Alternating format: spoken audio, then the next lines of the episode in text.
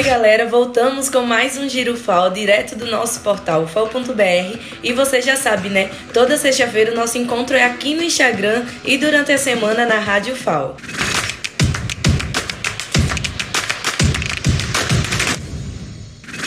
O Hospital Universitário pretende triplicar a capacidade do setor de hemodiálise e, com isso, vai ampliar o atendimento a pacientes com doença renal crônica. Pesquisa da UFAO alerta sobre venda indevida de contraceptivo para cães e gatos. O medicamento pode causar hiperplasia mamária nos animais.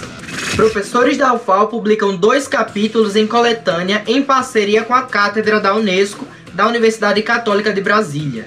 Museu Teo Brandão se enfeita de luzes para o projeto Natal da Avenida da Paz, que terá programação cultural até dia 5 de janeiro.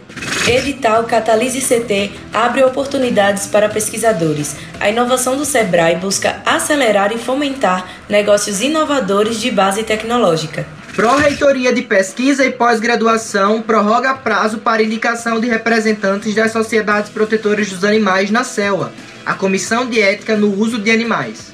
Ah, e um Feliz Natal a todos e todas. Vamos celebrar a saúde e a paz.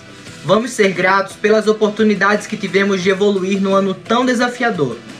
E quer saber mais? Então acesse o nosso portal fal.br que lá tem todos os detalhes. Segue as nossas redes sociais, arroba e se inscreva no nosso canal no YouTube. Feliz Natal e até mais!